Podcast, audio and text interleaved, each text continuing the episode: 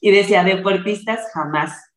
Y ahora, ahora sí que yo predico con el ejemplo, entonces no veo ningún deportista que no haya probado ahora sí que el deporte que practican y acabé haciendo un ultra el año pasado porque me empezaron a llegar ultramaratonistas. Entonces, lo más fácil es, porque del libro a la teoría hay un abismo. Entonces, sí, el libro puede decir una cosa, pero vivirlo es la manera más fácil de dar una recomendación, entenderlo. Todo empieza por ti. No necesitas una razón. Todas corremos por cosas diferentes, pero al final, todas corremos.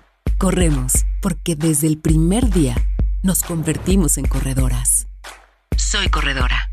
Nunca correrás sola.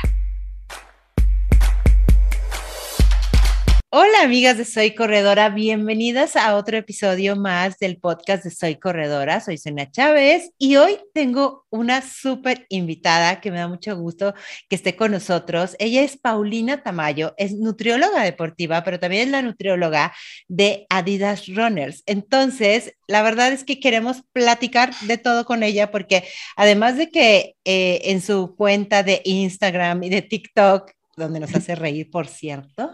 Este, ahí, la verdad es que comparte muchísima información y hoy las dudas que ustedes tienen van a ser contestadas por ella. Así que bienvenida, Pau, ¿cómo estás? Hola, Sonia, muy bien, muchas gracias y muchas gracias por la invitación. Oye, me gustaría muchísimo que nos platicaras, primero que nada, un poco de tu experiencia como eh, nutrióloga deportiva ¿Qué es lo que ves, sobre todo en las corredoras? ¿Qué es lo que nos hace falta aprender? Y después entramos de lleno como a las dudas que, que nos compartieron nuestra comunidad. Claro que sí. Pues mira, yo como nutrióloga del equipo me he topado con diferentes cosas, pero creo que de las más importantes es aprender a no tenerle miedo a los alimentos, que no existen alimentos malos, solo malas combinaciones. Les digo, hay que saber en qué momento usarlos pero realmente como deportista puedes comer casi cualquier cosa, solo que alguna implicación médica te lo prohíba. O sea, si tienes ácido úrico, pues no te voy a poner a, a tomar carnes rojas o frijoles, ese tipo de cosas.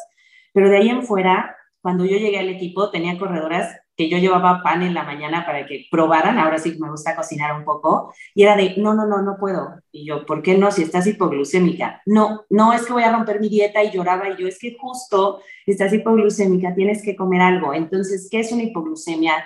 Les cuesta muchísimo trabajo estar bien hidratadas, eso también es un tema súper importante. Este, aprender a comer antes, durante y después de hacer ejercicio.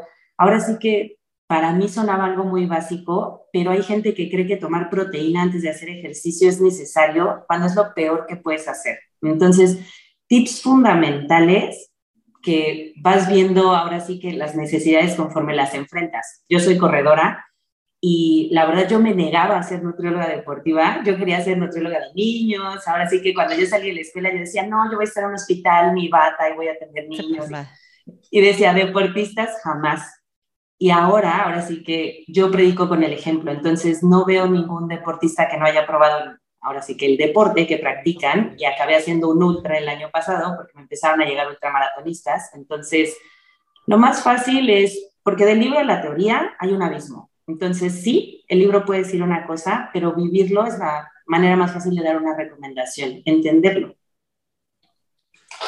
Oye, esto es súper importante lo que dices y me gustaría entrar de lleno, sobre todo porque creo que las mujeres con esta cultura de las dietas eh, y sobre todo, y también pasa eh, obviamente en las corredoras, ¿no? Tenemos este miedo a los alimentos y es muy importante que sepamos que en realidad una deportista, sea corredora o sea el deporte que sea, tendría que aprender a comer para tener un mejor rendimiento, ¿no? Es así. Me gustaría mucho que eh, digamos que nos dijeras como cuáles son eh, los alimentos básicos en la vida de una corredora y por qué tendríamos que consumirlos. Claro, fundamental y mi paso número uno es estar bien hidratados. Si tú no tienes una buena hidratación, baja tu rendimiento al correr mínimo un 3% o hasta más. Y además, si no tienes una buena hidratación, la mayor parte de tu cuerpo es agua. Entonces, Tú puedes comer, pero tu digestión va a ser un desastre y por lo tanto tu absorción de nutrimentos o de nutrientes tampoco me va a funcionar. Yo siempre les digo, empieza por el agua y luego hablamos de otras cosas. Entonces ya están bien hidratadas, es hermoso. Paso número dos, revisar su digestión. Tú puedes estar comiendo de todo, Pero si vives con estreñimiento o diarrea, que hay gente que cree que es normal salir a correr y morir de ganas de ir al baño, entonces, si no tienes una buena digestión, hay una tabla que se llama escala de Bristol, la pueden encontrar en mis redes, pero también en internet, y esta nos dice cómo está tu digestión y por lo tanto tu absorción. Entonces, ya estás bien hidratado, ya tienes buena digestión, ahora sí lo importante es combinar para triunfar, así les digo. Necesito los macronutrientes en todos los aspectos. Necesito carbohidratos, necesito proteínas, ya sea vegetales o animales, y necesito fuentes de grasa también.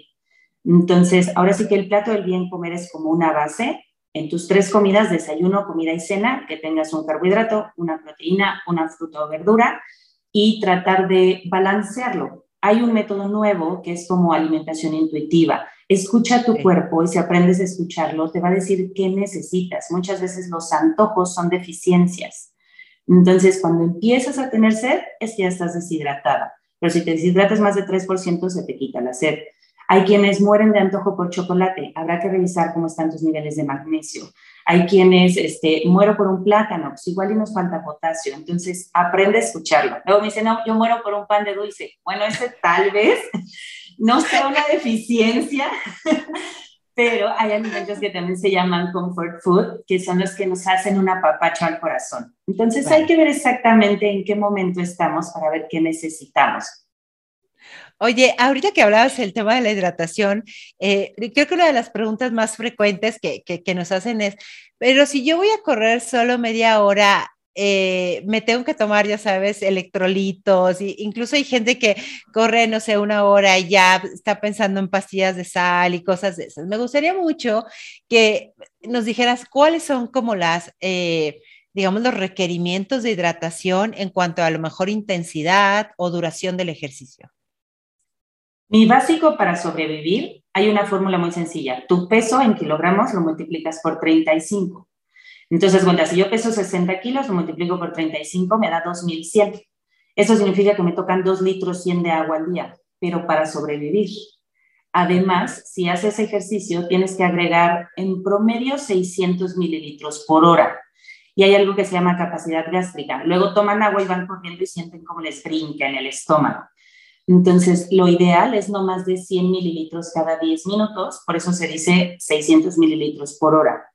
Pero si te acercas a una nutrióloga deportiva, te lo puede hacer más específico. Tengo quienes sudan muchísimo y necesitan un litro por hora.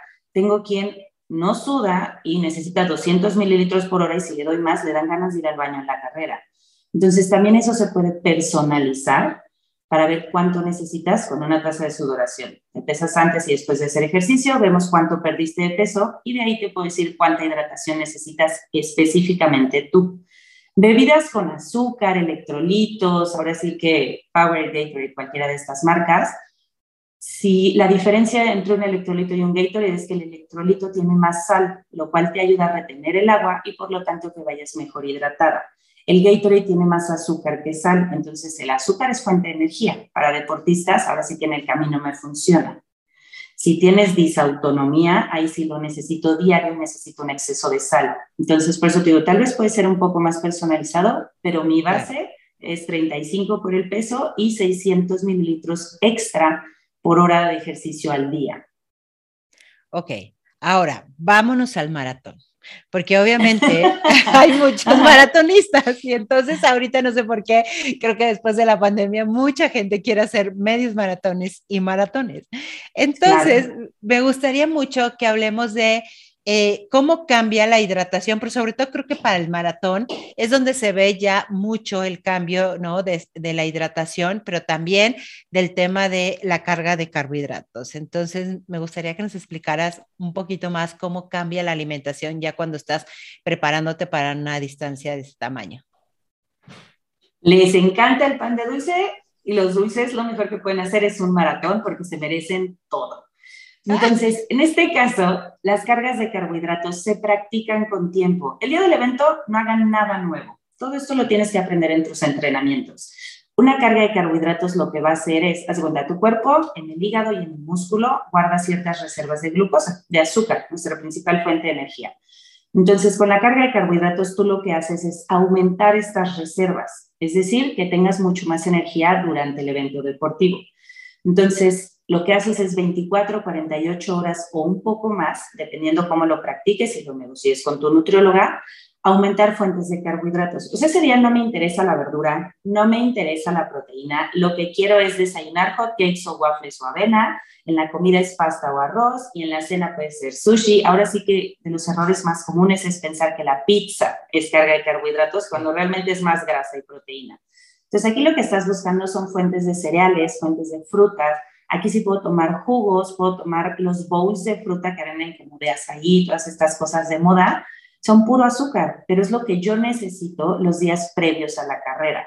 Entonces, importante practicarlo con tiempo, pero muchos me dicen, no, es que ahora sí que yo nada más ceno diferente. No, un maratón es un reto diferente, es un golpe al cuerpo que si no lo manejas bien, por eso hay gente que no lo disfruta. Si no corres el kilómetro uno, igual que el 42, sonriendo, es que algo te faltó y por lo general es azúcar. Una hipoglucemia en el camino es cuando empiezas a decir, ¿qué hago aquí? Ya me cansé, ¿qué necesidad? Te echan porras y dices, ya no puedo ir más rápido, déjenme en paz. Eso es porque se te bajó el azúcar. Entonces, manera de evitar una hipoglucemia es con una carga de carbohidratos previa, con un buen preentreno, con una buena carga durante, para eso sirven gomas, geles, waffles, bebidas, ahora sí, Gatorade, Power, hasta el refresco me sirve a veces por el gas no tanto, pero pueden hacer buches y es pura azúcar. Entonces, los azúcares son nuestros mejores amigos para los maratones. Oye, bueno, esto es súper importante, pero también me gustaría que nos enfocáramos porque una de las preguntas que más nos hacen es, ¿cómo le hago con los calambres? Pero no solo los calambres en el maratón, sino igual en el calambre en el día a día, porque hay muchas corredoras que sufren de eso. Entonces me gustaría como que nos dijeras a qué se deben los calambres y cómo podríamos evitarlos. Un calambre es una mala hidratación principalmente. Entonces, ahí podemos checar. Sí, me ha tocado, estoy en la meta del maratón y 100 metros antes el jalón se tira y yo, por favor, ay, rueda, corre, ya vas a llegar. Claro. Entonces, lo que me pasa muchas veces es que durante el maratón no toman agua. Entonces, antes del maratón tienes que estar bien hidratado. Yo lo que siempre les recomiendo es Pedialite 60 uno o dos días antes para ir hiperhidratado. No importa que se hinchen. También la carga de carbohidratos los hincha un poco porque los carbohidratos hacen que retengas un poquito más de agua. Alimentos salados, o sea, las quiero hinchadas de agua si no les encanta tomar agua durante. Entonces llegas hiperhidratado y así durante el maratón ya no necesitas tomar tanta agua. Pero si se echan tres horas corriendo y digamos que por hora pierden un litro, entonces obviamente ya para la hora tres o cuatro, pues me están encalambrando porque ya se les bajó la hidratación, o sea, ya el cuerpo ya no está bien balanceado. Entonces, como te decía, lo de la capacidad gástrica no es tomar tanta agua. Yo te decía, ¿por qué dan estos vasitos tan chiquitos y yo me muero de sed? ¿No? O sea, pásenme el litro de agua justo para que no vayan brincando el agua en el estómago. Si no les gusta tomar agua durante, pueden hacer buches. O sea, no necesito que carguen la botella de agua, pero cada puesto de hidratación tiene una razón de ser, por eso están ahí. A veces me dicen, es que si me paro pierdo el tiempo. Vas a perder más tiempo porque si te deshidratas, baja tu velocidad. Entonces vale la pena, uno, practicarlo. Hay gente que no sabe tomar agua, digo, la pasan mal durante, pero para eso sirven los buches. Ahora sí que no, no menosprecien los puestos de hidratación y o la hidratación durante. Un calambre por lo general es mala hidratación o tengo quienes no soportan los geles con cafeína. Solo en los eventos los usan porque dicen, ya no lo practico antes, yo sé que me va a ayudar y se me acalambran. Ahora sí que eso sí no está en el libro, pero me ha pasado varias veces que les quito el gel con cafeína y ya no se acalambran. Entonces también hay que ver ah. exactamente qué es. Es que sí, todo tiene que ser súper personalizado, porque eh, sí, es real. Oye, otra pregunta es, eh, las personas que, que, que, tiran sal en la frente, o sea, nos preguntan que, que, o sea, ¿qué se debe eso y cómo se tiene que prevenir? O gente que incluso ya la boca se le empieza a poner blanca durante los maratones. Ah, no pasa nada, es un sudor salado Ahí nada más tendría yo que checar su hidratación previa. Me cuesta un poco de trabajo hidratar muy bien a quienes sudan salado porque pierden más agua. Como no retienen la sal, la sal es lo que te hace retener un poquito más el líquido. Entonces, checaría su hidratación días previos, ahora sí que con un examen, general de orina o por lo general nutrióloga deportiva tiene un aparato que se llama refractómetro, con tres gotas de orina te lo checa y lo tiene que ir balanceando. Entonces, más que nada, checar su hidratación previa, que esté bien hidratado y no hay problema que sube con sal. A ver, otra pregunta. ¿Debo de tener un cierto porcentaje de grasa para ser una mejor corredora? No, para nada. De hecho, justo hoy fui a correr a una pista y había de todas las edades, de todos los tipos, y venía con mi novio platicando y le decía, es que ve cómo alza las piernas, yo no puedo. Y me decía, sí, pero tiene un sobrepeso. Y yo, sí, pero corre más rápido que yo, o sea, ve cómo mueve las piernas. Entonces, a nivel profesional, digamos ya olímpicos, sí hay cierta morfología o ciertos tipos de cuerpo que ayudan mucho más en el deporte. O sea, te puedo decir que los de la NBA, si los brazos no les miden 10 centímetros más que la estatura, no entras. Pero nosotros que somos como más corredores, ahora sí que por gusto, en cualquier lado, no necesitas un porcentaje de grasa específico. Sí te ayuda a tener más músculo y menos grasa para la velocidad, pero si no haces fuerza, te lesionas. Sí, o sea, porque a muchas nos gusta correr y, odiamos hacer fuerza, ¿no? A mí ponme a correr derecho, pero híjole, en el gimnasio me cuesta mucho trabajo. Entonces también depende cómo lo trabajes. Y pues también hay que ver la experiencia, qué velocidades quieres, qué meta tienes en mente. Ahora sí que mientras tengas una buena salud, tal vez no es tan importante el porcentaje de grasa. Eso me gusta. Oye, ahora hablemos de las corredoras vegetarianas, porque en nuestra comunidad tenemos muchas corredoras vegetarianas y siempre nos preguntan cómo, qué es, qué es en lo que se tendrían que enfocar para mejorar su rendimiento. Hay este, cualquier tipo de alimentación puede ser un buen deportista. Justo en nuestro equipo está Mariana Laficio, que ella es completamente vegana, yo lo que les digo es traten de no ponerle una etiqueta, porque no soy vegana, vegetariana o lacto vegetariana. Entonces, simplemente es comer a tu gusto, pero siempre y cuando esté balanceado. Ahora sí que veganas o vegetarianas estrictas, habría que checar vitamina B12 y también vitamina D. Tengo justo vegetarianas con la vitamina B12 hasta el cielo, entonces ahí no necesito suplementar. Antes de cualquier suplemento, necesito una química sanguínea y dependiendo de lo que necesiten es si se lo da la nutrióloga o el médico.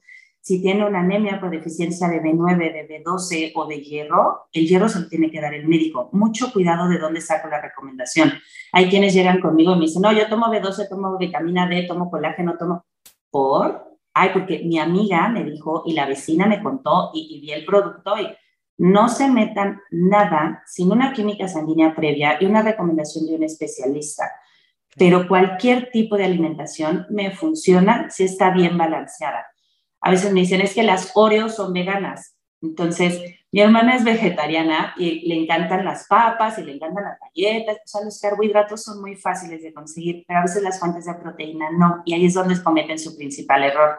Si tú juntas frijoles, lentejas, habas o garbanzos con arroz, tortilla o pan, eso es una proteína de buena calidad. Juntas los aminoácidos necesarios. Entonces, nada más bien informadas de cómo tienen que combinar en este caso.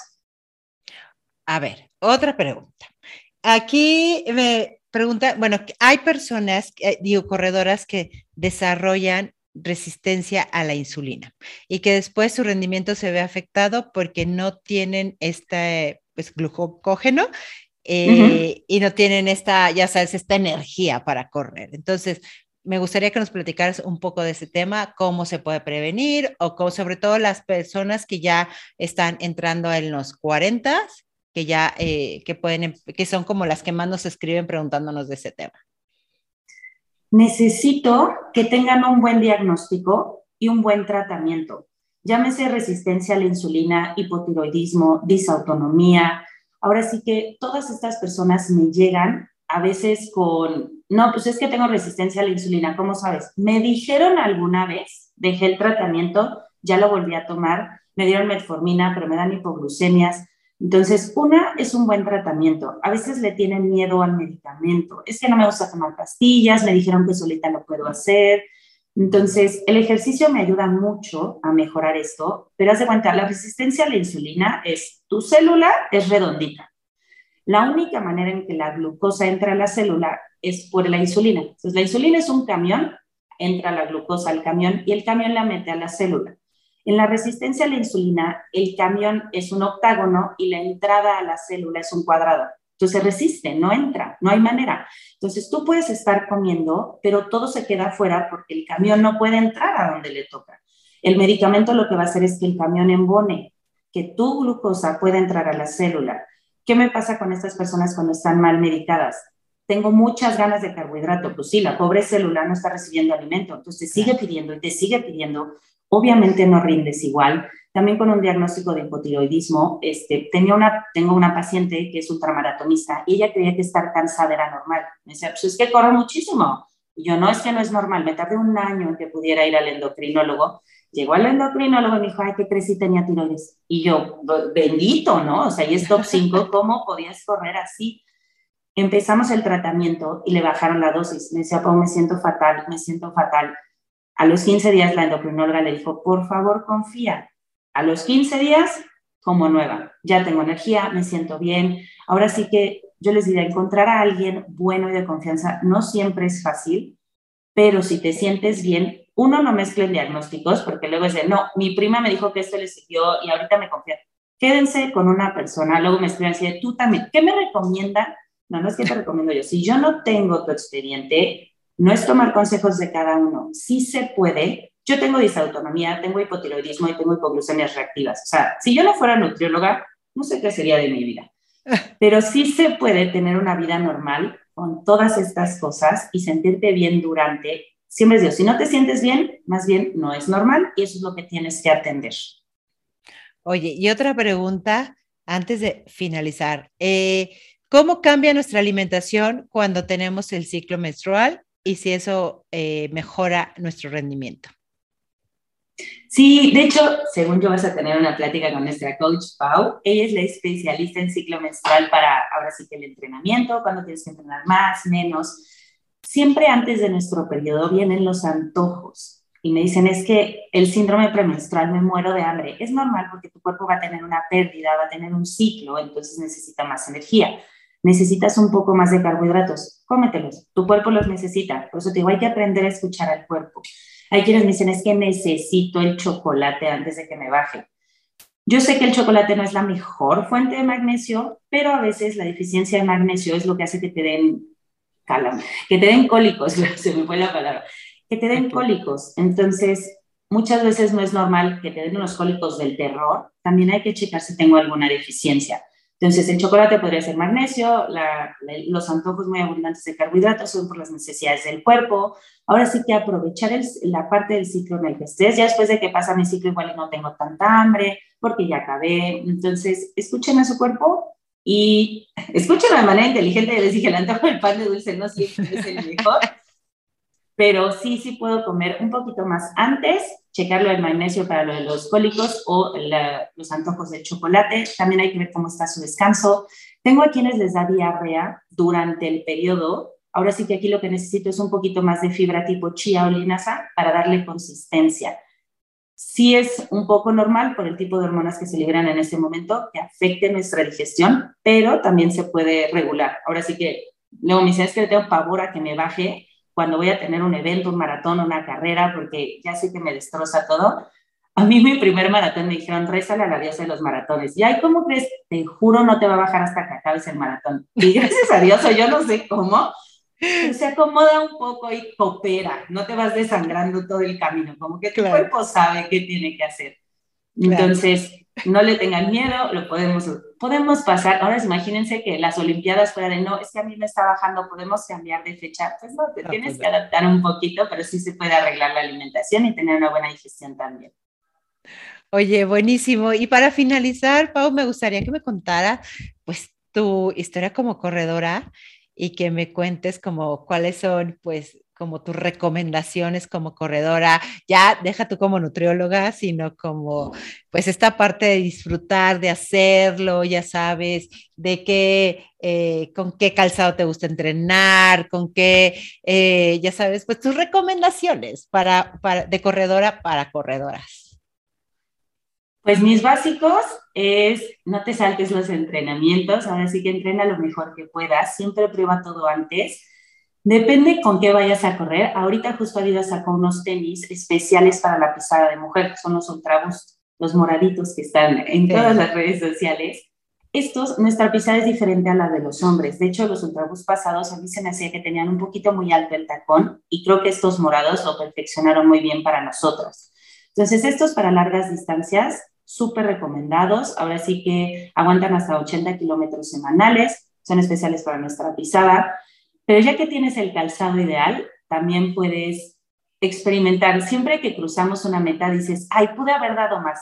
O ay, es que aquí correr más. Casi nunca estamos conformes con nuestros tiempos y nos gusta exigirnos más. Yo empecé en este mundo haciendo triatlón porque una amiga me dijo, ay, oye, este, me rompí el hombro, no puedo nadar, nada por mí. Y yo, bueno, entonces me metí al triatlón y del triatlón me fui a hacer un Ironman a Vietnam y en el Iron venía con mi mejor amiga, me hice los últimos cinco kilómetros y decía, no me dejes volver a hacer esto, qué cosa tan horrible, me estoy muriendo, porque ya iba hipoglucémica, crucé la meta y fue lo mejor que me puedo pasar en la vida. Como que he probado diferentes deportes, luego me fui a ser ciclista, hice gran fondo, la pasaba padrísimo, pero se me hace como muy relax.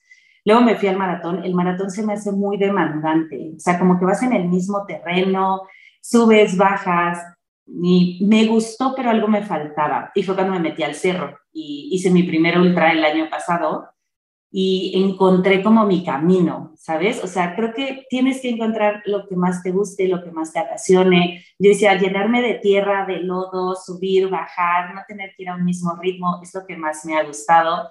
Y esto fue gracias a que mi hija me dijo, ¿existen las carreras de 100 kilómetros? Y yo sí, es que nadie me cree, ¿puedes hacer una? Todavía le debo 100, estoy en los 54 apenas, pero tener la ropa adecuada, tener el entrenamiento adecuado, una nutrióloga de la mano, de verdad el equipo multidisciplinario vale la pena. Y cada carrera vas a ir aprendiendo algo, algo nuevo, o sea, lo que, lo que para mí es oro, para algunas es veneno. Entonces, ten tu propia experiencia, no escuches a nadie un día antes del evento, ahora sí que no es momento de experimentar, disfrútalo, vívelo. Si cuando vas corriendo no sonríes, métete lo primero que encuentres de azúcar a la boca y te juro te va a cambiar el camino.